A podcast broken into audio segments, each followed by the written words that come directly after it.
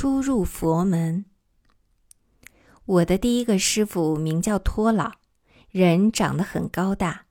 他原来是安乐寺的方丈，退居后，庙子专门建了一栋带花园的洋房供他居住，就在寺庙的旁边。我是托老的第一个徒弟，老人家一见我就十分喜爱，为我这个小徒弟缝制了许多新衣服。我和师傅一起住在花园洋房里，地方宽旷而幽静。安乐寺是个大庙，住有不少和尚。庙里的新方丈非常严厉，对于和尚的行走、坐卧都有各种规矩。比如走路时不可把袍子、大袖甩起来行走，不可昂首阔步，要抄着两手慢慢行走，等等。这些严格的清规戒律，对于我这个刚刚入门的小孩子，一时很难适应。好在托老师傅对我十分慈祥，百般照顾，从不呵斥。师傅将我送去读书，学费由他支付。每天早上，佣人背着我去镇上的私塾，到了下午三点放学以后，再把我背回寺庙。凡事都有人服侍。把我当成了小少爷。算命先生的话果然很灵验。自从进了安乐寺，我便不再生病了。新化县是个鱼米之乡，乡民生活比较富庶，经常来请庙子的和尚去做各种法事，比如念经、超度等等。安乐寺因此香火旺盛。几乎每天晚上，和尚们都要外出做佛事，连佣人也要随同和尚一起做帮手打杂。中国人的习惯是，人死了在家停放七天，每天要请和尚念经，帮着照看尸体。另外，每个人死后的周年纪念日，常常也会请和尚上门为过世的亲属念经。安乐寺庙子上有几十个和尚，每天晚上都要出去念经。每次念经，每个和尚都有收入。记得似乎是每人一吊钱。服侍和尚的佣人也有收入，他们有一套分配收入的方法。比较流行的一种法事叫做放焰口，为死去的人超度亡魂。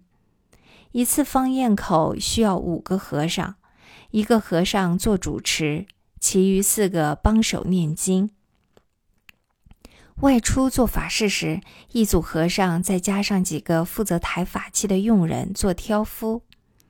佣人除挑法器外，还负责法事的搭台及撤台等工作。这些佣人在庙子里的时间长了，懂得不少做佛事的规矩。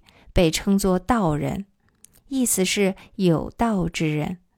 因为每次随同和尚外出打杂，都能够分到一分酬劳，他们自然很愿意外出打杂。这一类的和尚被人称为赶忏和尚。他们每日白天睡觉，晚上外出为人做法事，常年如此，根本没有时间去认真的学习经论和修行。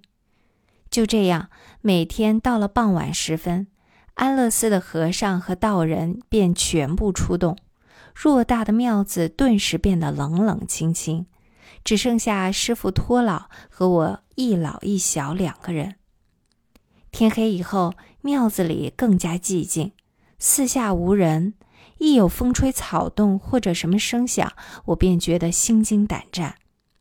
睡觉时，整个身子缩在被子里头，头也不敢伸出来。三个月后，父亲到庙子里来看望我，我请求他一定要带我回家。父亲被我缠得没有办法，只能带我走。师傅托老见留不住我，知道法缘不顺，但心里依然十分难过。听说他从此以后再也没有收过徒弟。怪得很，离开了庙子，刚刚回到了自己的家，我便又开始生病了。父母亲记起了算命先生的话，只好再一次为我找庙子出家。经过了一番打听，扬州平山堂大明寺的方丈自坛老和尚正好想收个徒弟，于是家里便把我送到了扬州的大明寺。大明寺出家。大明寺是个有名的寺庙，它的历史悠久。鉴真和尚是唐朝时这里的方丈，后来他东渡日本，成为日本佛教的一代宗师。寺庙坐落在扬州瘦西湖边，风景秀丽，吸引了不少的游客。寺内有一座琼花园，很有名气，园里种满琼花。当年隋炀帝看琼花，正是在扬州。所谓“琼花一现”，指的就是这个地方。大明寺没有多少田产，因此算不上是富裕的寺庙。我刚刚到那里的时候，庙子的很多地方已经荒芜而残破，只有招待游客的那一边还比较热闹。寺里有座大殿，殿内三尊大佛，十六罗汉。除琼花园之外，寺的东面有放鹤亭，有个七彩玻璃厅，厅的后面就是方丈室。我常在招待游客的地方看书，那里有两三间房子，夏天可以纳凉，环境很好。大明寺不对外做佛事，主要的收入来自游客。庙里有一眼泉水，号称天下第五泉。水味清甜，用它泡出的茶清香可口。游客到了这里，一般都会要上一壶茶，一面品茶歇息，一面观赏瘦西湖的美景。庙子也向游客提供素斋，素斋的名菜有口外蘑菇，用张家口内蒙古一带出的蘑菇，菜一上桌，香味扑鼻。其他的还有素火腿、素鸡等。素斋的价钱不定，由客人随意，有的给多，有的给少，但一般的游客都不会太吝啬。有时遇到上海来的有钱人，出手更大方。历史上有不少名人曾经来此一游，在寺庙留下很多墨宝。比如乾隆皇帝下江南时，就在这里留下了不少的诗文。庙子出售名人的墨宝字帖，购买的游客也很多。靠了这些游客，大明寺每年能够得到一笔很可观的收入。中国的寺庙大体分为两种类型，一种叫做十方丛林，另一种叫做寺庙。十方丛林的庙子财产属于寺庙所有，不属于方丈或哪个私有。方丈只是寺庙的管理人，不拥有寺庙的财产。一旦方丈退休或者离去，寺庙会从本庙的法师中推举一位新的方丈，或从外面请来一位有声望的和尚来担任。这叫做传贤不传子。另一种寺庙是属于私人拥有的，叫做私庙，它是方丈私人的财产，方丈可以把它传给自己指定的徒弟，徒弟再传给徒弟的徒弟，就这样，如同一个家族世代相传，被称为传子不传贤。从清代以来，传贤与传子都有各自的系统。大明寺是一座十方丛林的寺庙，自坛和尚是大明寺的方丈。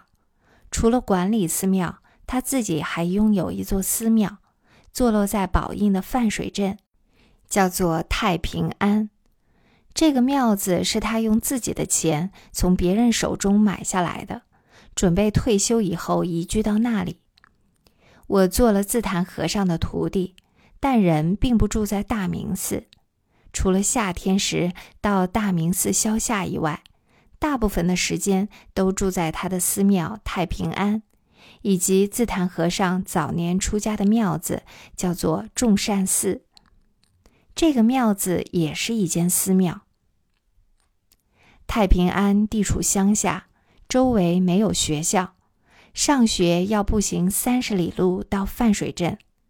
为了方便我接受教育，自谈师傅安排我到镇上的众善寺去住，学校放假时再回到太平安。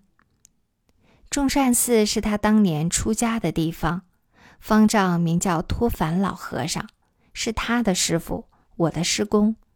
由于我的师傅是这座庙子的当然继承人，而我又是我师傅将来的继承人。住进庙子是理所当然的。师公托凡老和尚一见我就很喜欢，百般照顾，每天派人送我到镇上去读私塾。泛水镇上的这间私塾是由一位前清举人，名叫张小胡的先生兴办的。张先生在本乡才学出众，教书认真，对学生管教严格。在泛水镇远近闻名，他对学生的收费不便宜，每年要十二个大洋，在那个年代，这是一笔不小的费用。我的学费自然是由众善寺来支付。我从小经过外公的启蒙，教我读书写字，打下了很好的基础。跟随张先生学习，进步很快，一年下来已经能读《古文观止》了。就这样，我每天去跟张小胡先生读书。放学回到庙子后，凡是有人侍候，不需劳动。每日三餐，早上吃粥有小菜，有时也有烧饼油条；中午吃米饭，几样小菜；午饭过后又去上学。我喜欢寺庙的生活，和庙里的人都相处得很好。庙子里安详而恬静，晚上睡觉也不必再担惊受怕。从此以后，我的身体一天天的好了起来，再没有生过病。